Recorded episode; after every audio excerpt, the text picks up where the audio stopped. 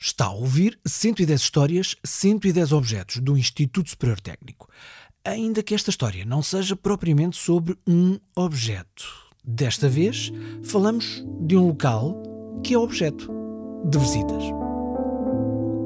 Bom, é um museu, ainda que também não seja propriamente um museu convencional daqueles em que há objetos já fora de uso expostos apenas para serem vistos, admirados. Não.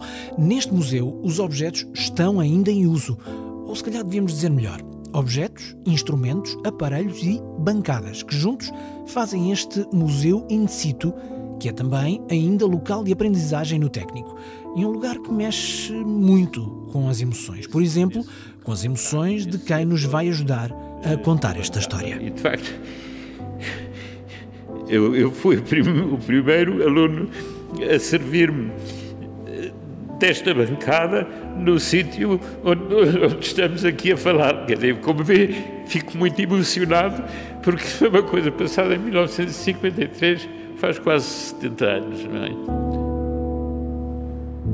Laboratório de Química Orgânica. Eh, chamo-me Bernardo Herold, sou professor catedrático jubilado do Instituto Superior Técnico a minha cadeira era a Química Orgânica Industrial. Onde é que nós estamos, professor? Pois nós estamos justamente no Laboratório de Química Orgânica do Instituto Superior Técnico. O, este laboratório tem uma história interessante porque uh, poucas pessoas se recordam que em 1953, quando foi criado, foi uma verdadeira revolução. Eu, eu, digo que foi criado porque existia aqui um laboratório que também se chamava de Química Orgânica e a, e a estrutura em pedra que vemos aqui é das bancadas como ainda eh, eram antes das obras mandadas fazer aqui pelo professor Laurent.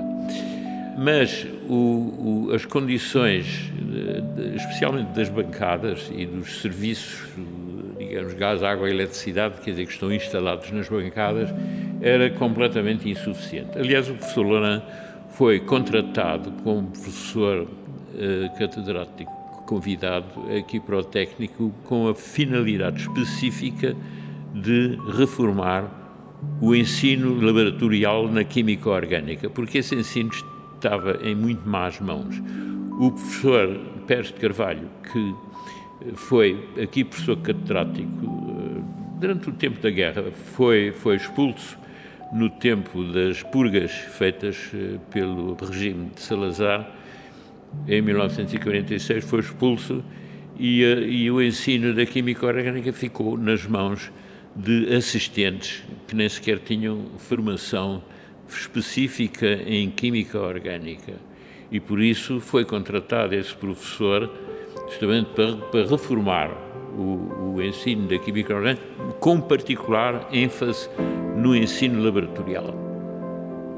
O personagem de quem o professor Bernardo Herold nos está a falar é Laurent, Pierre Alfred Laurent, nascido em 1909 em Saint-Louis, uma pequena cidade francesa que faz fronteira com duas outras cidades de outros dois países, Basileia na Suíça e Weil am Rhein na Alemanha. Ora, Pierre Laurent tornou-se um químico de referência e antes de chegar a Lisboa e ao técnico, viajou. Antes de ter, ter tido esta missão aqui em, em Portugal, através dos acordos culturais, foi diretor da, da Faculdade de Ciências de Hanoi, quando era Hanoi? Sim, quando era a Indochina francesa.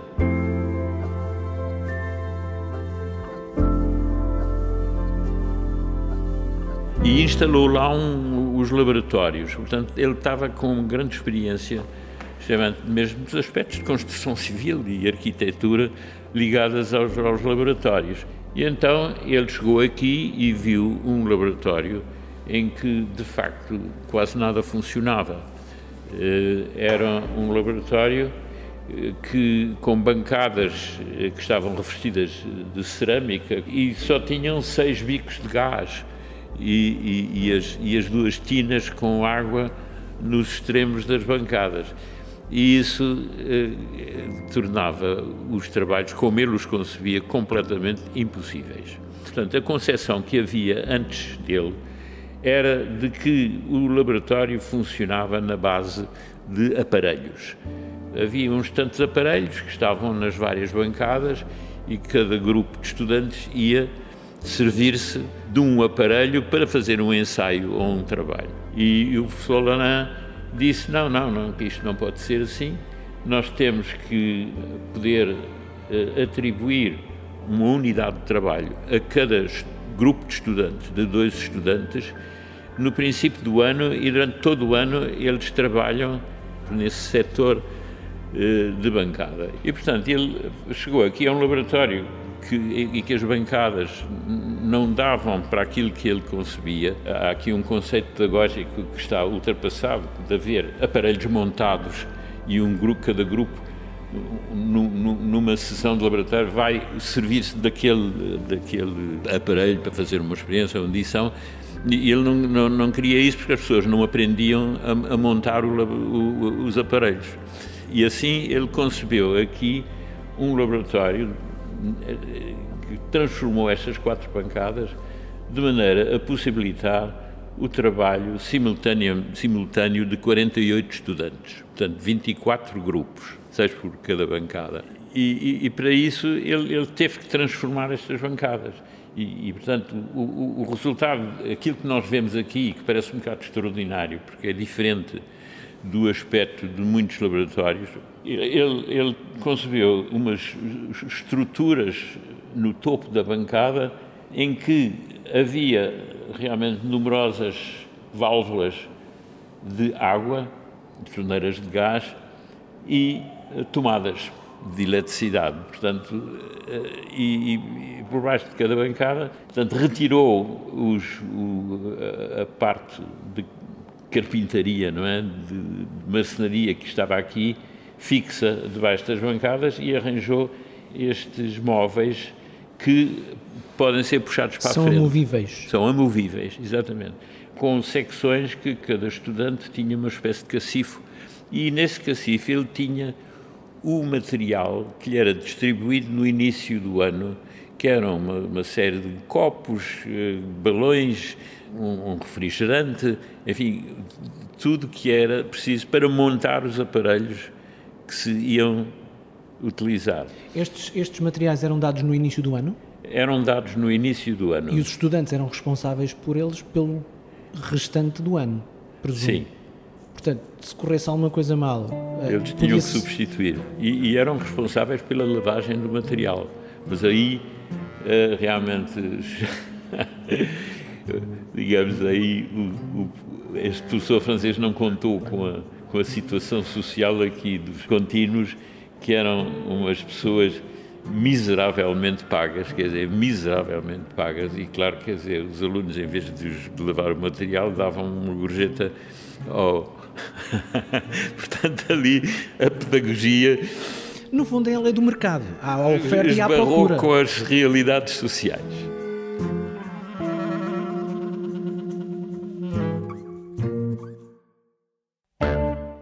Professor, uh, não são só os detalhes dos instrumentos utilizados, é também toda a natureza deste laboratório que é diferente, porque eu meti logo a pata na poça quando aqui entrei. Disse: Ah, que bela pedra escura! Não é uma pedra. Pois, isto é chumbo, pois, é porque resiste uh, muito bem à corrosão. Portanto, isto tem quase 70 anos de uso, este, este topo laboratório. Não há material melhor do que isto. Quer dizer, tem aquele aspecto pouco estético, quer dizer, de cinzento e não muito liso, além de, de ser muito uh, resistente à corrosão, tinha uma, uma, outra vantagem, é de ser moldável.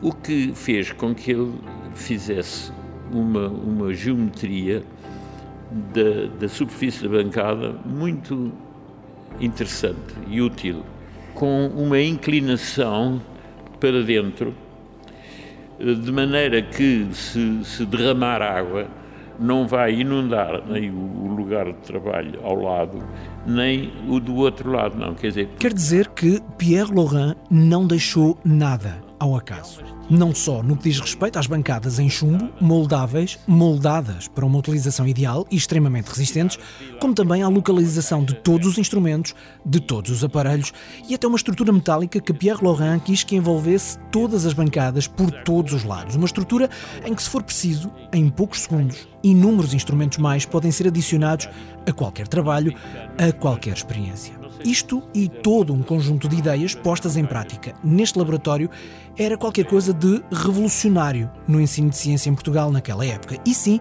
estamos a falar de um laboratório de época que chega praticamente intacto e a funcionar até aos dias de hoje, por uma razão simples. Portanto, isto em calão de, de oficina de automóveis, isto chama, chamar-se isto é material de guerra. Isto é material de guerra. Acho uma expressão. Bem visto, é verdade, é verdade. E de facto, isto tem, sobreviveu e continua a servir, uhum. porque só o trabalho de, de desmontar e de demolir isto e pôr aqui bancadas modernas, porque hoje um laboratório moderno, quer dizer, o professor vai a um, ou o arquiteto vai a um catálogo e manda vir, porque existe uma indústria que faz mobiliário de laboratório. Não havia nada disso. E em Portugal, então. Isto dizer, aqui foi mesmo feito à medida. Foi, foi feito, tudo feito à medida. E no aqui, local. No local. Sabe o resto da história do professor Laurent? Sim. Ele, ele saiu daqui e saiu mal. Arranjou um conflito com o então diretor, que era o professor Luís Alves, que aliás, de foi, foi, foi diretor, mas tinha uma concepção completamente diferente. Ele, o choque era completo. Inclusive, o professor Alves era uma pessoa muito conservadora, ele chegava a expulsar um aluno da aula quando não tinha quando conhecia de gravata. Mas o professor Laurent, que andava aqui, de fato macaco branco, a dizer palavrões em francês e, e, a, e a, dizer graças uh, ousadas às, às raparigas, uh, quer dizer, bastava isso. E tinha uma concepção, portanto, o professor Alves nunca aceitou a concepção de haver aqui, neste laboratório, pessoas que faziam as experiências a partir do zero, quer dizer, portanto, a partir do zero, quer dizer, abriam a gaveta e iam tirar os elementos com que montavam os aparelhos e executavam e, e no fim saía um, um, um composto orgânico eh, que eles tinham sintetizado. Ele, ele, ele, ele ainda estava completamente agarrado. Houve aí um choque, choque de mentalidades enorme. Saiu daqui? Saiu daqui, foi para o Instituto Nacional de Investigação Industrial, o INI, N-I-N-I-I, que foi uma coisa muito importante, que foi chefiada por uma pessoa excepcional, que sendo de regime, é, é, foi uma figura muito positiva, enfim, como Eduardo Pacheco, como, como outros, não é, da chamada ala modernizadora, ainda não era liberal, não é? Portanto, que era o, era o, o, o engenheiro Magalhães Ramalho. Bom, o, ele foi trabalhar para o INI, como se chamava, Instituto Nacional de Investigação Industrial, e, e ficou mais uns anos. E depois os franceses mandaram para outra missão, que foi no Madagascar. Quer dizer, portanto, ele foi numa universidade de Madagascar fazer aquilo que fez em Hanoi, que fez aqui, foi fazer em Tananarive. E depois de ter cumprido aquela missão, voltou, digamos, à França e foi professor da Universidade de Pau.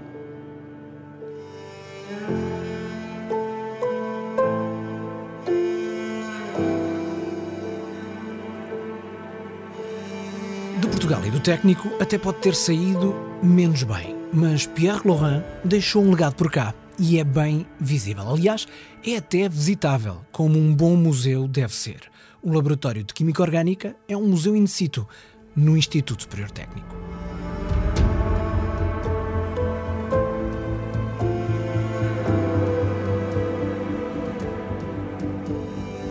Antes de tudo mais, dois agradecimentos. À professora Dulce Simão pela ajuda preciosa neste e em tantos outros episódios que já ouviu, e claro, ao professor Bernardo Herold pela ajuda que nos deu a contar esta história.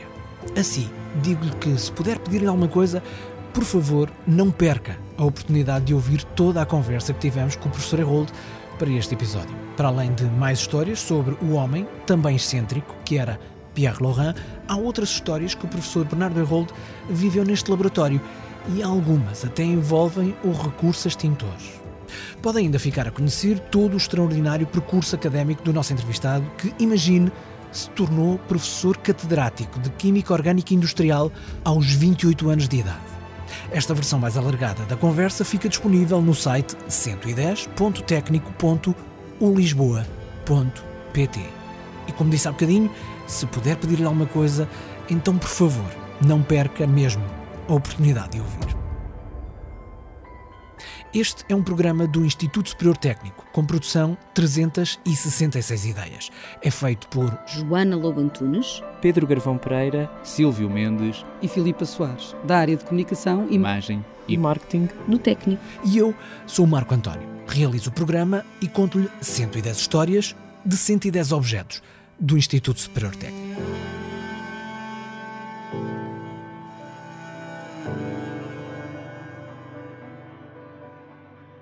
Desta vez, para o final, um exemplo de uma das razões principais para fazermos este programa que está a ouvir. Recolher, documentar e divulgar história oral é mesmo um privilégio. Bom, eu, eu, o técnico foi a minha casa. Portanto, aquilo que é muito criticado, e com toda a razão, do, do incesto universitário, eu sou um exemplo extremo do incesto universitário. Eu fiz, portanto, eu continuei, fiz o doutoramento na Alemanha e gostava de ter feito um pós-doc, mas na altura não me davam aqui licença sabática, nem, nem, nem portanto, eu, eu, não tive esse, essa formação pós-doc.